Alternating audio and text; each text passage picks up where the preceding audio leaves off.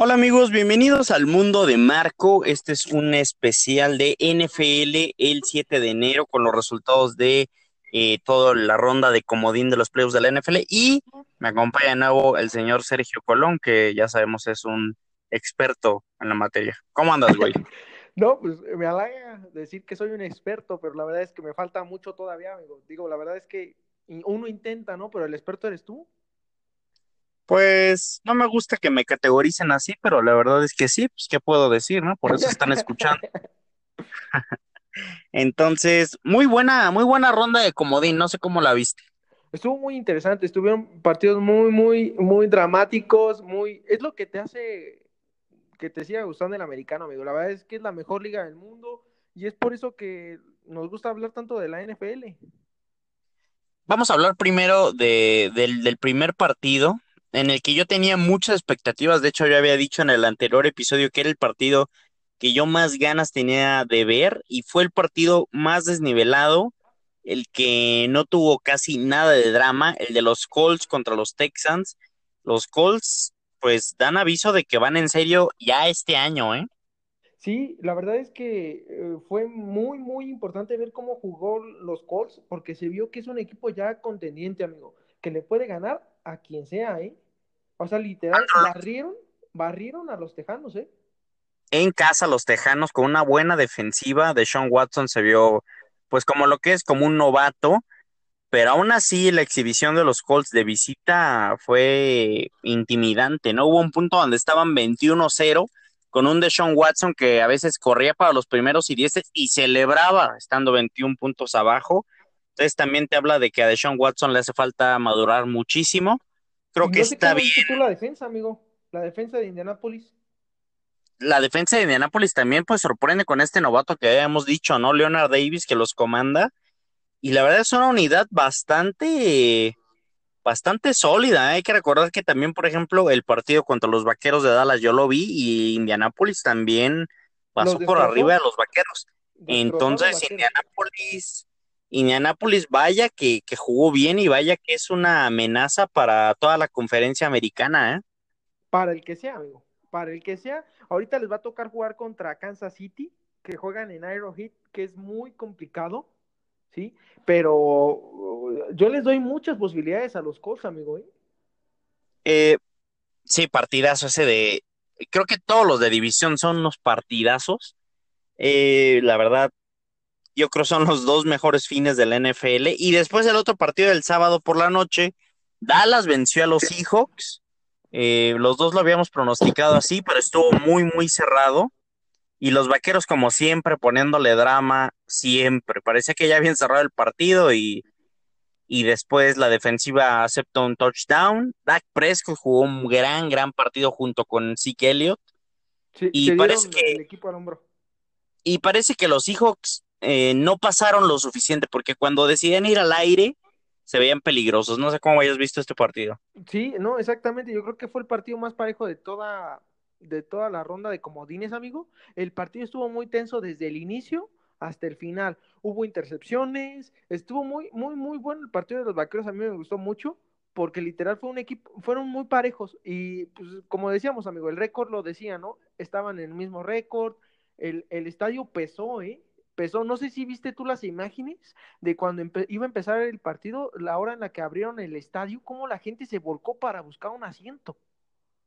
Sí, la verdad, impresionante. Y también tengo que aceptar también que muy impresionante la defensiva de, de los vaqueros, ¿eh?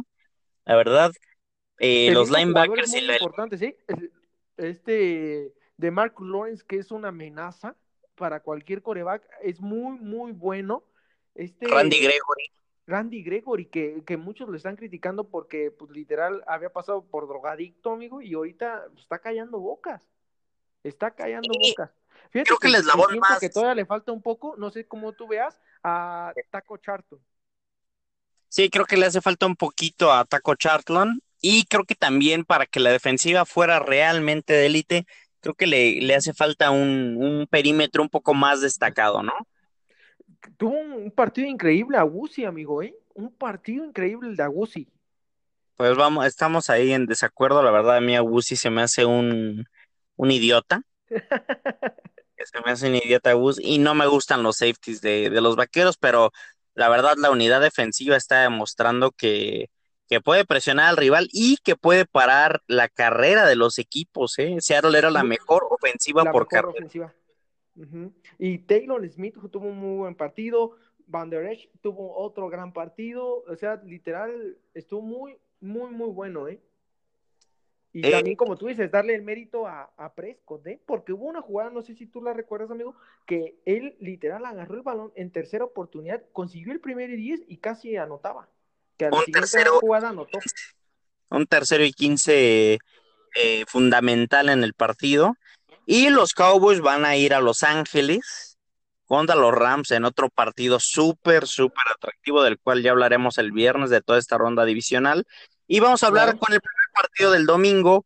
Eh, los Chargers vencieron, mm, no, no voy a decir que fácil, pero sí cómodamente a los Ravens, que sufrieron con Lamar Jackson, con el quarterback novato. Lo abucharon, amigo. Lo Lo abuchearon, lo abucharon.